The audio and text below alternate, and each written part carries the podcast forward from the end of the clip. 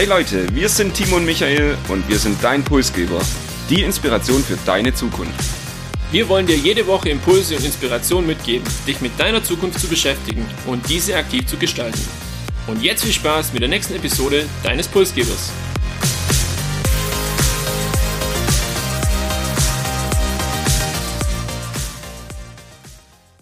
Wir begrüßen euch zu Episode 86 und heute sprechen wir über eines meiner Lieblingsthemen. Es geht um Glück, Erfolg, aber vor allem auch um Optimismus und Positivität.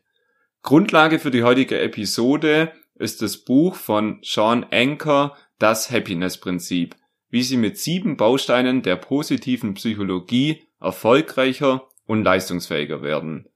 Und bevor wir gleich über unsere Highlights aus dem Buch sprechen und diskutieren, müssen wir heute vielleicht erstmal mit unseren Zuhörern bisschen ein anderes Setup teilen, denn wir haben jetzt heute nicht die große Recherche vorbereitet, wie vielleicht sonst, und sind auch anders vorbereitet. Aber Timo, vielleicht kannst du da ein bisschen erklären, was heute so ein bisschen das Ziel ist vielleicht von der Episode oder einfach was heute anders ist wie sonst. Ja, man kann sagen, wir sind zufällig beide in das Buch eigentlich so ein bisschen mehr oder weniger reingeraten, haben es dann auch beide gelesen und die Erwartungshaltung, darf ich vielleicht schon so sagen, war jetzt nicht die größte. Happiness-Prinzip, was versteckt sich dahinter? Vielleicht wieder nur ein Abklatsch von irgendeinem, von irgendeiner Glücksformel oder so, war so mein erster Gedanke. Aber am Ende hat es uns dann doch beide gepackt, würde ich behaupten. Und ähm, deshalb haben wir uns entschieden, einfach die Gedanken, die wir aus dem Buch mitnehmen und auch vielleicht die Takeaways mit euch heute zu teilen, ohne, wie du gesagt hast, große Recherche. Und was ich besonders cool finde, das Buch ist jetzt kein Schinken aus dem Jahr 1847, sondern es ist brandaktuell. Und ähm, allein das zeigt die Aktualität und auch die Wichtigkeit von dem Thema heute wo mir das Buch vor allem auch die Augen geöffnet hat, obwohl ich eigentlich, würde fast sagen, Berufsoptimist bin, ist, dass es doch einem nochmal sagt, an welchen Punkten Optimismus ansetzt und vor allem welche Auswirkungen das hat. Und dass es nicht nur irgendwie was dahergesagtes ist, sondern dass es auch wirklich neurowissenschaftliche Studien dazu gibt, die das auch belegen, dass gewisse Effekte über Positivität und aber auch Optimismus entstehen. Und wir haben uns soweit ich das richtig in Erinnerung habe, vier Punkte rausgesucht aus dem Buch, die wir einfach ein bisschen mit unseren Erzählungen und Geschichten heute schmücken wollen. Und wenn ihr jetzt denkt, okay, nee, ich brauche nicht nochmal einen Podcast, der hier über Optimismus erzählt oder zwei Priester, die mir hier sagen, wie ich im Leben glücklich bin, das soll nicht Ziel der Episode sein, sondern wir wollen einfach vielleicht mit unserem Gespräch bisschen anregen, darüber nachzudenken und für euch vielleicht herauszufinden, wie ihr in euren stressigen Alltag dann vielleicht doch das ein oder andere davon integrieren könnt. Und die Worte würde ich gern nutzen als Überleitung für die erste These, die mir auch in dem Buch wirklich tatsächlich gleich direkt mal die Augen geöffnet hat, nämlich Glück ist nicht das Ergebnis von Erfolg, sondern eigentlich die Voraussetzung dafür. Und generell geht man ja davon aus, dass Glück ein Zustand ist, den man erreichen kann und wenn man erfolgreich ist, dann irgendwann das Glück kommt. Aber der Autor in dem Buch dreht es hier einfach mal kurz rum und sagt, ich muss eigentlich glücklich sein, ich muss mit mir selber, mit meiner Umwelt vielleicht auch zufrieden sein, um überhaupt erfolgreich sein zu können. Und ähm, es gibt da eine Formel und diese Formel lernen scheint Kinder schon in der Schule oder man wird ja auch da geprägt. Äh, man schreibt gute Noten, gute Arbeiten, einem wird eine gute Zukunft vorausgesagt. Äh, dann hast du später vielleicht auch mal einen Berufserfolg, verdienst ein ordentliches Geld und mit dem kommt dann auch der Wohlstand. Aber ist es tatsächlich die richtige Herangehensweise? Das war hier eben die Frage, nach diesem Glück zu streben oder muss ich eher nicht erst doch glücklich sein, um diesen Erfolg dann zu bekommen? Als ich die Passage in dem Buch gelesen habe, habe ich tatsächlich auch die nächsten Tage das versucht, bis in mein Berufsleben ja, genauer zu beobachten. Und es ist ja tatsächlich so, man hat irgendwie einen erfolgreichen Moment im Beruf oder im Alltag und strebt sofort nach dem nächsten Schritt. Man ja würdigt das eigentlich fast nie oder feiert auch so einen Zwischenerfolg eigentlich viel zu selten, sondern man will immer besser werden, man will immer wieder den nächsten Schritt gehen und da bleibt eigentlich das Glück so immer mal wieder auf der Strecke und das ist eigentlich ein sehr guter Beweis dafür, dass halt eben Erfolg nicht zwingend zu Glück führt, sondern dass es vielleicht doch andersrum sein kann, obwohl sich natürlich beides immer bedingt. Also ich glaube trotzdem, dass Erfolg Glück auch irgendwie bedingt, aber ich finde jetzt die These eben andersrum gedacht, mindestens genauso spannend. Definitiv und lass uns das vielleicht noch an einem Beispiel äh, festmachen. Es gab hier eine, eine Studie und zwar Ärzte, die Süßigkeiten bekamen, bevor sie eine Diagnose gestellt haben. Und äh, dann gab es eine zweite Gruppe, die Kontrollgruppe, und das waren die Ärzte, die letztendlich keine Süßigkeiten bekamen. Wer sich jetzt denkt, okay, Süßigkeiten, klar, die beeinflussen den Blutzucker, die durften die Süßigkeiten nicht essen, bevor die Diagnose gestellt wurde, also die lagen da halt auf dem Tisch rum. Aber das Ergebnis war letztendlich, dass die Ärzte, die diese Süßigkeiten vor sich hatten, deutlich kreativer, deutlich schneller und auch deutlich treffsicherer waren äh, konzentrierter kann man vielleicht auch sagen, als die Kontrollgruppe. Und dieses Beispiel zeigt sehr, sehr schön, dass das Thema Glück, Erfolg und die positive Aussicht auf Glück einfach auch einen dazu befähigt oder bemutigt, ähm, dann hier ähm, ja erfolgreicher zu sein und auch konzentrierter zu sein. Und um das nochmal ein bisschen zusammenzufassen, als ersten Punkt, den wir heute hier ansprechen wollten, Glück ist also nicht das Ergebnis von Erfolg, sondern eine Vorstufe davon und du hast jetzt eine Studie angesprochen und es gibt noch viele weitere psychologische, aber auch neurowissenschaftliche Studien, die das eben belegen und die eben sagen, wer glücklich und optimistisch durchs Leben geht, ist am Ende auch leistungsfähiger.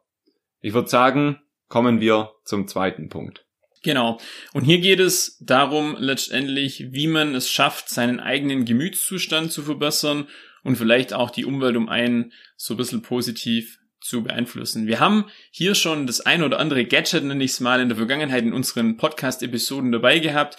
Und wir wollen es aber der Vollständigkeit halber hier einfach auch nochmal mit aufführen, weil es sind immer wieder Dinge, wo man davon profitieren kann und die man vielleicht auch wirklich schnell im Alltag integrieren kann, für sich als Learning mitnehmen kann. Also es gibt hier wirklich einiges äh, für einen selber. Und ich würde damit mal beginnen, ein Beispiel zu nennen, und das ist das Thema Vorfreude. Ich glaube, jeder von uns kennt es. Die Tage vor dem nächsten Urlaub ist man meistens auch im Beruf sehr motiviert, weil man ja auf was hinarbeitet. Man hat irgendwie was Positives am Ende vom Horizont und es ist dann viel einfacher, jeden Tag noch auf die Arbeit zu gehen, wie wenn man weiß, ja, die nächsten vier bis acht Wochen wartet eben kein Highlight auf ein. Also hier das Thema Vorfreude und immer wieder dieses Positive auch einfach ins Bewusstsein zu rufen würde ich direkt anschließen mit dem zweiten Punkt, das Thema Uneigennützigkeit. Ja, es wird ja oft davon gesprochen, auch äh, wirklich was Gutes zu tun, aber das einzuplanen, fest in seinen Kalender und wirklich sagen, hey, heute ist Donnerstag, heute tue ich fünfmal was Gutes ähm, für andere Menschen und habe das vielleicht sogar in meinem Kalender dann nachher drin, das hilft einfach auch Stress zu reduzieren, einen positiven Gedanke zu haben und für sich selber das Erfolgsgefühl, vielleicht auch Hilfsbereitschaft zu bekommen und man tut jemand anderes was Gutes. Das bedeutet letztendlich, man ähm, steigert den Wert des Ganzen und man hat auch ein Erfolgsgefühl für sich selber, weil der andere, der ist sehr dankbar in der Regel, wenn man ihn unterstützt. Und das können Kleinigkeiten sein, beispielsweise jemand beim Einkaufen unterstützen, Gartenarbeit, müssen nicht immer hilfsbedürftige Menschen sein. Das kann auch mal sein, wenn man einem Kollege irgendwie was abnimmt. Also wirklich Kleinigkeiten. Aber am Ende, am Ende des Tages gibt es einem dann doch relativ viel wieder zurück.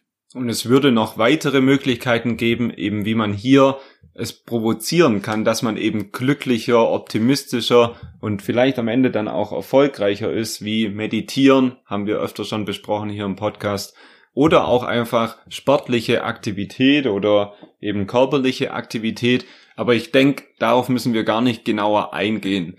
Im Prinzip ist genau das das Happiness-Prinzip, dass wir eben dann, wenn wir glücklich und optimistisch sind, dass wir dann auch gute Leistung bringen. Und das ist jetzt sehr leicht dahergesagt. Wir alle kennen unseren Arbeitsalltag. Oftmals ist es dann halt doch so, dass einen der Stress überrollt. Jetzt mal ehrlich gesprochen, Timo, wie oft denkst du jetzt wirklich an der Arbeit daran, dass du glücklich sein musst, dass du optimistisch sein solltest? Oder ja, wie verhält sich das in deinem Arbeitsalltag? Ja, oft tatsächlich eher so, dass wenn man ein positives Erlebnis oder positives Ereignis hat, dass man in dem Moment dann das Glück und vielleicht manchmal auch den Erfolg wahrnimmt. Aber die Situationen, wo man sich jetzt bewusst wird und bewusst fokussiert, glücklich zu sein, die sind wirklich sehr, sehr rar. Also ähm, das lässt der Alltag auch tatsächlich nicht immer zu. Aber ich habe mir nach dem Buch das auch immer wieder vorgenommen, vor allem dann in den Pausen, wenn du wirklich mal eine ruhige Minute hast, ja, fokussier dich darauf, äh, denk auch drüber nach, jetzt, wie war vielleicht der Vormittag, wie kann ich auch meinen Blickwinkel für den Nachmittag ändern, egal was für Termine anstehen, dass ich heute Abend noch rausgehe und sage, das war ein gelungener und erfolgreicher Tag. Also auch allein das ähm, hilft dann. Ich finde, man muss sich das ab und zu einfach bewusst machen und ähm, das kann man tatsächlich machen, indem ich mir das in den Kalender reinschreibe oder so, weil ansonsten verliert man sich halt in seinem busy Alltag und denkt gar nicht mehr drüber nach. Und ich finde es auch persönlich sehr wichtig, dass wenn wir mal wieder gestresst sind, dass wir uns immer wieder vor Augen rufen, dass Stress ja auch was Schönes ist und irgendwie auch eine Form von Freisetzung von Adrenalin irgendwie da doch eine besondere Form ist. Man tut was, man schafft was, man bringt was voran und generell dieses Thema immer wieder an das Positive zu denken. Ich glaube, das bringt uns zu dem dritten Punkt, den wir aus dem Buch mit euch teilen wollten. Trainiere das Gehirn vor allem das Positive wahrzunehmen. Wir hatten es vorhin von Einflussfaktoren, die kann ich in der Regel nicht ändern, also Rahmenbedingungen um mich rum, die sind so gegeben, aber was ich ändern kann, ist mein Mindset, die Denkweise und vielleicht auch wirklich den Fokus auf das Positive zu lenken. Hier gab es eine spannende Studie der Harvard Medical School, die ähm, gezeigt hat letztendlich, dass Menschen wirklich es auch schaffen können, den, den Fokus hier umzulenken. Ich weiß nicht, Michael, willst du vielleicht mal kurz das Beispiel erwähnen? Ja, ich würde vielleicht die Studie kurz mal betiteln. Das Ganze nennt sich den Tetris-Effekt. Und was war so ein bisschen das Ergebnis der Studie? Hier haben eben die Teilnehmer, ich glaube, über drei Tage Tetris spielen dürfen oder zumindest über eine gewisse Zeit. Und später haben die dann eben die Beobachtung geschildert, dass sie jetzt durchs Leben gehen und gewisse Konstruktionen oder gewisse Beobachtungen jetzt immer in dieses Tetris-Spiel packen wollen. Also dass sie Dinge in der Realität wahrnehmen und überall immer wieder Tetris-Formen sehen. Und ich glaube, viele von uns kennt es tatsächlich auch, wenn ihr früher Tetris gespielt habt, kennt ihr das sicherlich auch, dass man so ein bisschen um sich schaut und dann eben, ja, weiß das ich, einen einfachen Gegenstand auch als irgendein L im Tetris-Spiel erkennt. Und das ist eben der Tetris-Effekt und der sagt, wenn man das jetzt auf Positivität ummünzt, dass wenn wir unser Gehirn trainieren, positiv zu denken, dann macht es das Gehirn auch irgendwann automatisch. Und ich kann das unterstützen, indem ich beispielsweise sage, ich schreibe mir auch pro Tag zwei, drei gute Dinge auf, die mir an dem Tag widerfahren sind. Ich denke, jeder von uns hat wirklich mal so einen richtigen, ja, üblen Tag, wo nicht viel gelingt, wo man vielleicht auch noch Pech dazu hat. Aber selbst da lohnt sich's oder vor allem da lohnt sich's auch, sich auf die vielleicht wenigen Dinge zu beschränken, die an diesem Tag einfach positiv waren, die aufzuschreiben. Und das hilft so nach und nach den Blickwinkel dann zu wenden, den Fokus auf das Positive zu kriegen und dass das Hirn das einfach dann auch lernt, diese positiven Dinge hervorzuheben. Finde ich eine ganz gute und spannende Möglichkeit. Man darf nur nicht zu faul sein, das aufzuschreiben.